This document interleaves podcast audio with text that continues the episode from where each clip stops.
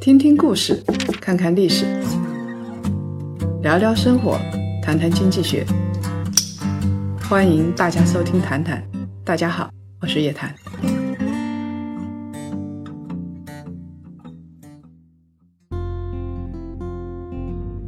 哎，叶老师啊，我知道啊，这一次出差您去了佛山这边。我知道佛山呢，在大湾区的这个规划里面还挺重要的。那您这一次去这边的话，有什么新的感悟和体会，可以跟我们檀香招财卡的会员来聊一聊吗？佛山这个地方还挺重要的，它就是珠三角粤港澳大湾区的核心地带，所以它是非常受到利好的。佛山广佛一体化，我记得在十几年前就提出来了吧。然后提出来之后呢，到现在为止还没有真正的广佛同城。不过呢，跟其他一般的地方不一样。通常来说，我们希望，比如说融入上海，融入什么，最好就是直接划进来。但是佛山根本就不着急，因为这个地方实在是比较富裕。这一次广佛同城，它其实名义上没有广佛同城，实际上已经广佛同城了。你比如说像广州南站那边往佛山这个地带的拓展。这个地方不光是房价在大涨，而且很多的人才资源在往那边导流，又是一个重要的交通节点。所以就像昆山跟上海一样，同不同城已经不重要，它就是一个心脏地带。佛山也同样是如此，广佛不管名义上同不同城，它就是它的同城。很多人已经看好了这一点，往佛山这个地方去了。从未来来看的话，广佛这一体化应该是蛮有前景的。从商务啊到产业链的转移啊，到物流的节点啊，交通轨交整个已经连通为一体了。其实从临广那个片区的话，就直接跟广州交界的，所以对于佛山来说无所谓同不同这一说，它已经是同了。第二个呢，就是我这次去，我觉得佛山人他还是骨子里蛮自豪的。佛山因为觉得自己也比较大。而且呢，我们知道在佛山那些镇里边啊，动不动就是百亿的镇、千亿的镇。我们以前说那个佛山那边有很多地方官为了升官，他是要做高 GDP 的。其实像很多经济发达的地方，珠三角是做低 GDP 的，他们不愿意把 GDP 一下子提得太高，怕以后这个惹来麻烦。但是呢，可以说这个地方真的是挺富裕的，而且各个地方有各个地方的特点。我们说临广片区很好，不临着广州的它也挺好的。像南面的顺德这一块，顺德人都不叫自己是佛山人，他就叫自己是顺德人；佛山人也不叫自己是广州人，他觉得很自豪的就叫自己是佛山人。因为顺德这一块的话，它经济非常非常的发达。以前呢，广州在北上广深里边，相应的来说要差一点。他刷脸嘛，拼命刷脸，存在感其实还是不够强的。但是呢，这一次粤港澳大湾区之后，整个的广州的存在感是在上升，尤其是广州它的资源外溢，环着广州的这一块的产业链，它是做的蛮好的。我跟顺德人说：“我说你们如果说真的离广州太近了，是广州核心区域，你们的经济还发展不起来。它就是因为离广州比较近，但是呢又有点距离，它的制造业才能发展起来。我们看到像碧桂园这些企业、美的这些企业都是这样子的。这个跟上海周边一样，你如果真的是在上海本地，那它的国企很发达，它真正的民营企业不一定能够起得来，做得这么大。”那他又要利用上海的资源，用上海的优势，又不能离上海太近，他的市场经济才能起来。佛山也是这样，顺德也是这样。顺德离广州有点路，但是呢又不是太近。广州的这个教育资源啊，工程师啊，可以到他那边去，但是他自己又可以各自一摊。像佛山啊、顺德这样的城市。他们是怎么样来吸引一些比较高端的这个人才呢？有什么政策呀，或者有什么倾向啊，做这个事情？它完全是市场化的。中国有几个很有名的小镇，虎门啊这些小镇，它都是靠当地人死拼、死干，然后刚好区位优势又不错，又有市场观念，这些地方才能起来。像苏州，它的人是怎么过去的？市场经济嘛，肯定是通过资源吸引，通过钱来吸引嘛。要不然上海的工程师怎么愿意到苏州、到昆山去？这个周末不休息还跑到那边去，对不对？等到他的产业链做起来，哎，发现这个地方还不错，整个产业链起来了，对他事业很有帮助。有的人说不定就定居在那边了。我们看到，像现在很多做信息的、做电子的、做外贸的，都是定居在昆山那边。像做制造产业链、做电子的，包括做生物的，也是定居在佛山那边了。那么第三步的话，他就已经做得不错了。他现在准备产业升级了，这个时候就开始政府有非常明确的规划，然后给各种政策，同时呢，大的企业就大规模的砸钱了。你说像碧桂园做一个机器人小镇，包括美的做一个小镇，它有的小镇咪咪一点点大，几千号人，我们看起来不大，但是这些几千号人全都是工程师，起码是大学工科毕业的，因为它这个小镇就叫机器人小镇嘛，所以它的人才也过去了，而且深圳这些地方，佛山离广州近。在珠三角、广州的教育资源啊、人才资源、医疗资源都是不错的，比深圳要好。我们以前说深圳不够好，但是深圳有钱啊，所以他就把哈工大、中研院啊，有很多的研究的机构全都引过去了。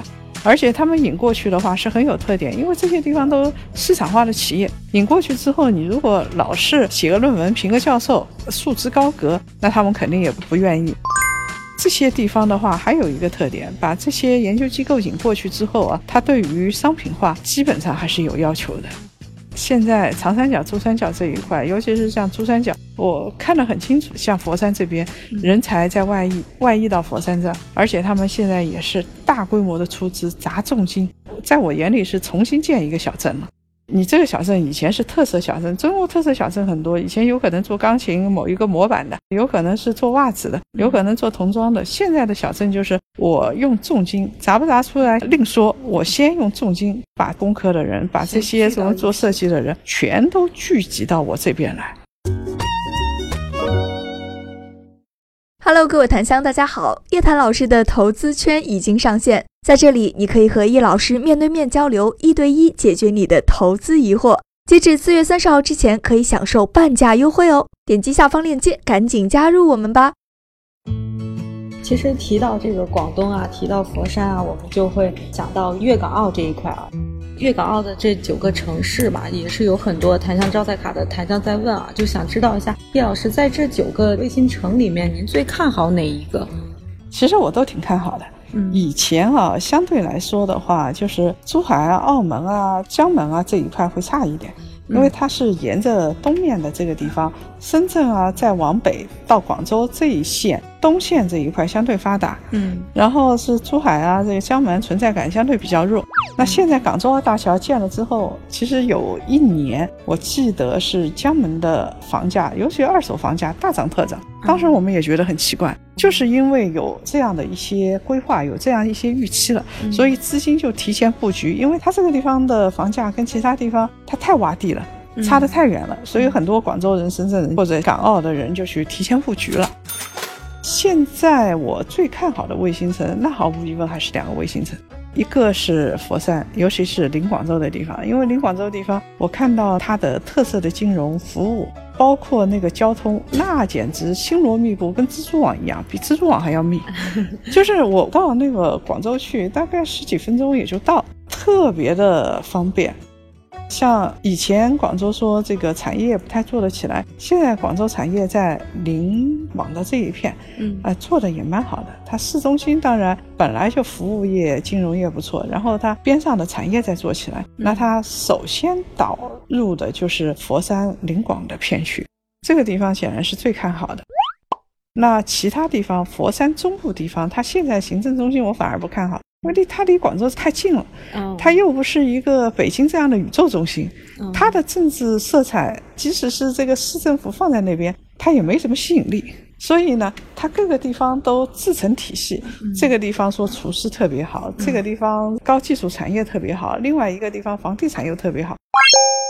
相应的来说的话，佛山的中间倒反而是个洼地，它南面比较好，北面临广比较好，中间这一块是个洼地。刚好是他们的市政府所在地，这样。就跟嘉兴一样的。嘉兴说是个地级市，但是这个地级市下面的小城太富了，产业又很发达，根本就不尿嘉兴，他们也不到嘉兴买房子，所以嘉兴的房子跟边上的县是一样的，差不多了，没有什么太大的区别，就是因为这个道理。那我还看好另外一个地方，就是深圳边上的东莞。东莞其实看好的人很多了，这也不新啊。但是呢，东莞以前是局部区域好。我们知道，像松山湖这个华为搬过去了，华为一搬过去的话，它上下游的很多企业就搬过去了。那么松山湖这一片区就起来了。呃，看着真的是鸟语花香。我在国内很少看到这样的地方的。它其实是一幢一幢的小楼，我在基金小镇上倒是看到过的，边上全是绿化。在国内的工业区，你很少看到这样的，看起来挺高大上的，就是特像西方的那种地方。松山湖是这样子的。现在呢，除了松山湖片区之外，它其他地方也在起来，因为整个东莞、深圳已经没有办法拓展了嘛，所以深圳的拓展的话，它会往东莞很多地方都去拓展。惠州的话，跟深圳接壤的地方，因为惠州这个地方太大了，并不是所有地方都好的。这个是城市群里边，广州、深圳周边的城市，嗯，呃，还是不错的。尤其是粤港澳大湾区之后，其实广州得到的红利比深圳要多，所以深圳人跟广州人互相谁也看不上，广州存在感相对来说要差一点。那现在根据新的规划来看的话，广州存在感在上升。另外一个，我前面说的这个西部以前一直也是存在感比较差的，现在呢，这个洼地要逐渐逐渐的填平，所以西部像珠海啊这些地方，当然也不会好到哪儿去，它它一直太宜居了。当然看起来经济什么也不错，人均的财富其实也挺高的，但总的来说的话，它还是要比东部差一点。这个因为是大的态势。东部的产业链太发达了，它现在产业链已经传导到其他的周边的城市去了。周边城市像东莞都挺大的，佛山也特别大，大佛山；惠州也是大惠州，都是区域面积、地理面积特别大的。总结一下，其实刚才叶老师跟我们说，在这个微信城里面，叶老师还是比较看好佛山和东莞这两个地方的。然后呢，也顺带着给大家分析了一下惠州还有其他周边的一些小城市。那除了这个城市之外，叶老师，大家都想问一下啊，您觉得像这个粤港澳大湾区这边，它的这个产业这一块，它未来的产业的主攻方向可能会是大概是一个什么样的产业？可能会在这一块能找到一些更好的机会呢？太多了。嗯，就是你简单讲一两个。呃，你你问这个问题，我不知道该怎么回答，因为它其实中国的各个城市群都贪大求全的，各个产业都有，就有的是做出来了，有的没有做出来。你说像化工，中国各城市都有，基本上它只要有港口，它就有化工。然后金融中心，是个十八线城市就想建金融中心，都想做的，竞争也是比较同质化的。现在能够做出来的是有一些特色能够做出来，只有在这个城市群里边已经基本上形成了区隔。你说做高端制造设备，然后是做电子，那肯定是在深圳、东莞这一块做这一块是比较合适的。那你说做文化、做生物制药？那肯定是在广州比较合适。嗯，你做文化，你必须要去广州市区；你在当地做金融，你一定要到深圳。你要做特色的一些风投基金啊之类的，你甚至到小镇上去。你像这个现在高端的装备、智能装备，碧桂园他们不是在做吗？那这些小镇上其实是会有很多机会的。所以很多金融机构已经在拉网了，在当地小镇上拉网。所以我觉得没有大小之分，没有核心不核心之分，只有合不合适之分。那你要说制造业，其实珠海也还可以。相对的来说，像惠州基本上是重化工业，它的化工的投资量一千多亿，这个投资量在国内也算得上是比较大的。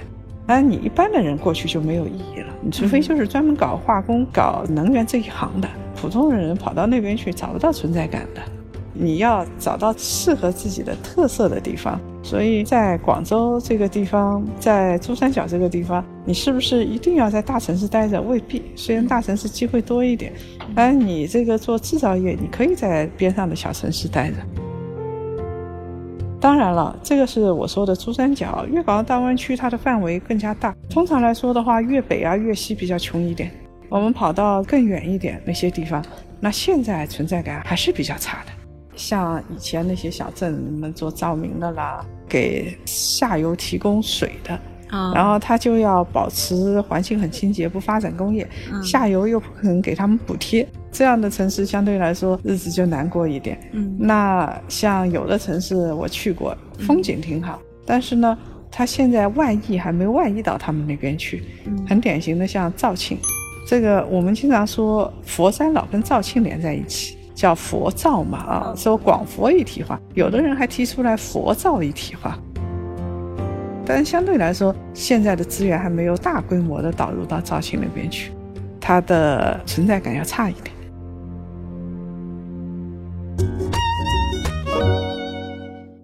那其实叶老师整体核心的观点就是说，产业发展还是要根据你的区位，还有根据你的条件来说产业的这个事情，也没有统一的一个标准，说哪里就一定能发展出什么样的产业。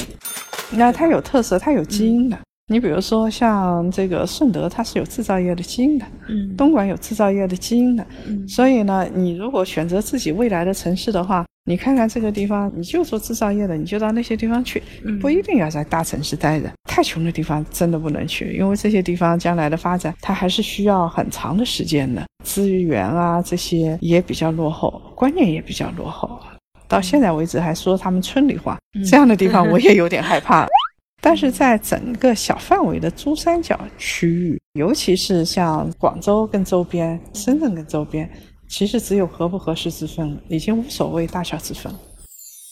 好的，今天叶老师给我们檀香招待卡的会员分享了非常多自己的见闻和感悟。那么下一期呢，我们叶老师会继续给大家带来更加精彩的内容。那本期的内容就是这样了。